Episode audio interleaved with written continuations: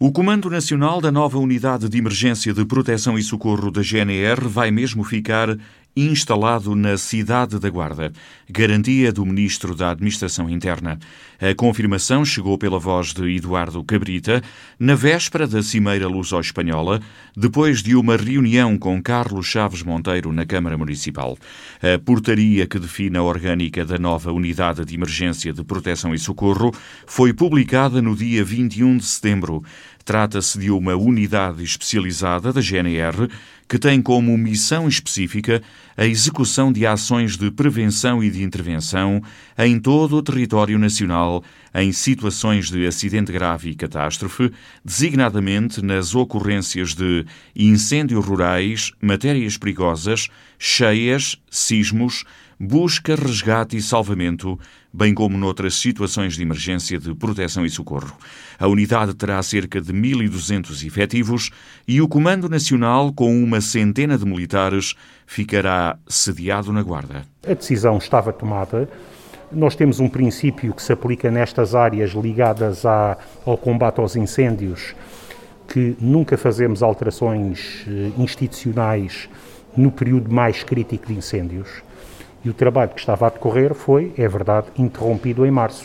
Com a pandemia, não podemos dar continuidade a esse trabalho. Entretanto, foi publicado o diploma orgânico da Unidade de Emergência, Proteção e Socorro e o que reafirmamos é que o comando dessa unidade, que é uma estrutura da Guarda Nacional Republicana, com cerca de 1.200 efetivos e que será comandada no futuro por um oficial-general, terá a sua estrutura de comando nacional aqui na cidade da Guarda. Estamos a tratar agora de questões operacionais que têm a ver com eh, as instalações para a colocação de uma estrutura que terá no início cerca de uma centena de militares, podendo evoluir até 200, mas numa fase inicial terá cerca de cerca de uma centena de militares colocados aqui na cidade da Guarda. O ministro estima que a entrada em funcionamento da unidade possa acontecer até à primavera do próximo ano.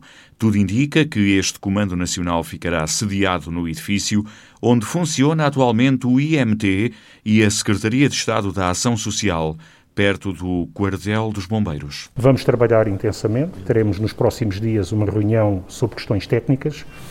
Do ponto de vista, enquanto responsável político, Acho que não tenho nada mais a acrescentar. Enfim, sempre que for sinalizado algum problema pelo Sr. Presidente da Câmara bem, ou, pelas, ou, ou, pela GNR, eh, obviamente farei a intervenção necessária. O que vai haver agora aqui é trabalho técnico, porque o edifício em que se pretende colocar essa instalação tem eh, está ocupado, não é, parcialmente, e portanto há que desenvolver um conjunto de questões operacionais. Nós gostaríamos, nós gostaríamos de ter até à próxima primavera, isto é, o princípio é sempre o mesmo, nós não fazemos mudanças nestas áreas durante o período mais crítico de incêndios. E, portanto, temos agora a janela de oportunidade para fazer mudanças. Acho que é necessário fazer algumas obras e há alguns trabalhos de adaptação que, eh, que iremos ver exatamente nessas reuniões técnicas. Outra nota deixada pelo Ministro da Administração Interna tem a ver com o quartel da GNR e o comando da PSP.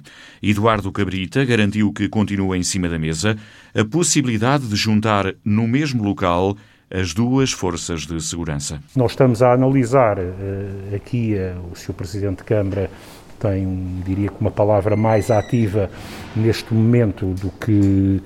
Eh, mas estamos a analisar de forma muito construtiva eh, uma proposta de eh, reorganização da localização dos comandos das Forças de Segurança, GNR e PSP, na cidade da Guarda, aqui no centro da cidade, no antigo quartel, melhorando as suas condições de operacionalidade, que hoje têm problemas, quer para a GNR, quer para a PSP, não são ideais as condições atuais de eh, funcionamento, tendo alguma dimensão de algo que é uma prioridade do Ministério, consta aliás do programa de governo, que é o alargamento de uma dimensão de serviços partilhados.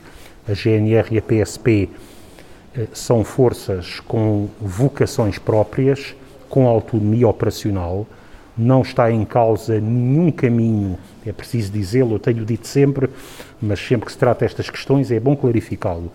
Não está em causa nenhum caminho visando sequer no futuro eh, uma fusão das duas forças, elas têm características próprias e autonomia operacional. Está em causa partilhar aquilo que são estruturas de apoio, estruturas de apoio logístico.